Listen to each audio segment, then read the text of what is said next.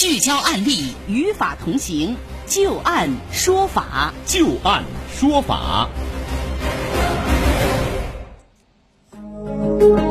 欢迎大家继续关注收听由知金和河北三和时代律师事务所的孙海洲律师为您带来的就案说法。接下来我们再来看这样的一个案子啊，也给很多想要找工作的朋友要提一个醒啊。最近，吉林省四平市铁西区人民法院公开开庭审理了一起非法利用信息网络犯罪案件。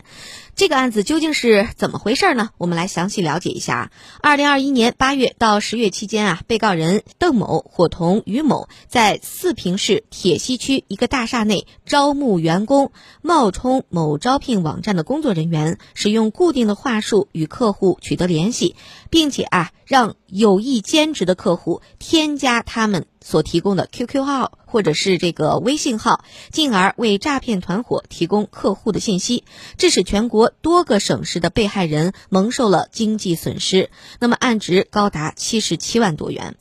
邓某和于某。为诈骗犯罪提供便利，非法获利三十五万多元，所得的赃款部分用于购买了电话卡，给他们所招募的员工发工资、租房等等。案发之后啊，两个人被公安机关抓获。法院经过审理之后认为，被告人邓某和于某明明知道他人利用信息网络实施犯罪，仍然利用了移动通讯等信息技术手段，组织人员利用虚假的身份为违法犯罪活动发布信息。并且进行信息的引流，情节严重。两名被告人的行为都已经构成了非法利用信息网络罪，于是最终作出的判决结果就是分别判处有期徒刑两年和一年六个月，并处罚金，同时追缴两个人的违法所得。那接下来我们就来听一听孙律师啊，我们利用最后的四五分钟的时间，好好和大家说一说这个非法利用信息网络罪，这究竟是一种什么样的罪名呢？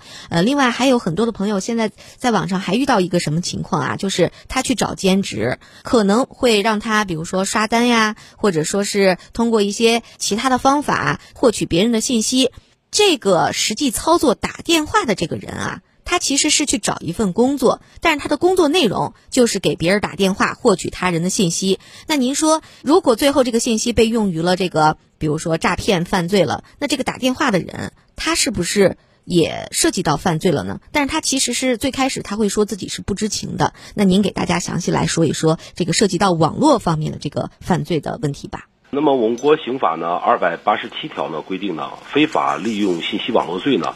啊，那么是指呢利用信息网络啊实施呢以下行为的，那么这些就构成了非法利用信息网络啊这个一个犯罪。首先呢是包括呢设立呢用于实施诈骗啊，那么传授犯罪方法。那么或者制作或者销售违禁物品、管制物品这样违法犯罪活动的这种网站、通讯群组的。第二一个呢，就是发布有关的制作和销售呢这个毒品、枪支、淫秽物品等违禁物品、管制物品或者呢其他呢违法犯罪信息的。第三一个呢，是为实施诈骗等违法犯罪活动呢发布信息的。有这样的一些情形呢。如果是利用呢信息网络呃这种手段呢来实施呢这样一些行为，那么行为人的行为呢就构成了本案的所涉嫌的一个这个非法利用信息网络罪。对信息网络罪的这个处罚呢，法律规定呢情节严重的是处三年以下有期徒刑或者拘役，并处呢或单处罚金。那么本案呢其实就是符合这个非法利用信息网络罪。作为呢这个本案中的这个被告人呢，他明知呢所提供的这个信息呢会用于呢诈骗犯罪活动，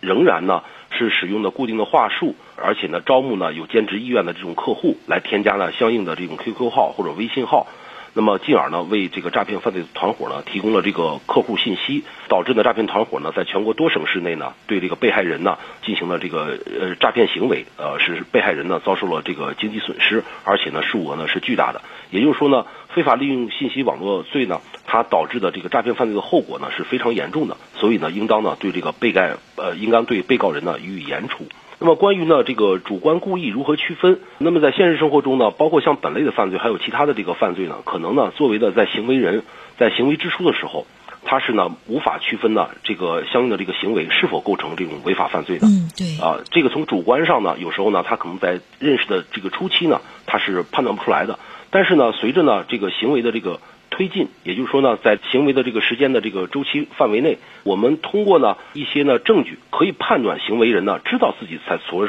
从事的行为呢涉及到这种违法犯罪。你比如说呢，当它的来源渠道啊不符合我们一些呢正常的这种法律规定，或者说呢。有可能呢，通过正常的判断呢，自己这样的一个行为呢，会对人家被害人的这个信息的提供啊、信息的隐私啊等等方面呢，造成一些实质性的损害，而你依然从事这样的行为，还有包括呢，可能有时候呢，遭到这个咱们受害人的这种投诉啊，啊，认为呢存在一些可能出现了一些违法的情况，或者说一些损失发生的情况，而呢，这个作为行为人呢，依然在从事这样的行为，我们就可以判断，那么作为行为人呢，他是具有犯罪的主观故意的。那么，应当呢认定呢，他这是一种故意犯罪。嗯，明白了。也就是说，一个人可能刚开始接触到这份工作的时候，他不知道，或者说他没有意识到自己的这个是帮着其他人在犯罪。但是你一直打这个电话，或者说看到他这个话术，你本身已经产生了一些问号了。再加上和对方的这个沟通过程当中，你不可能一直都不知道你这个是帮着别人在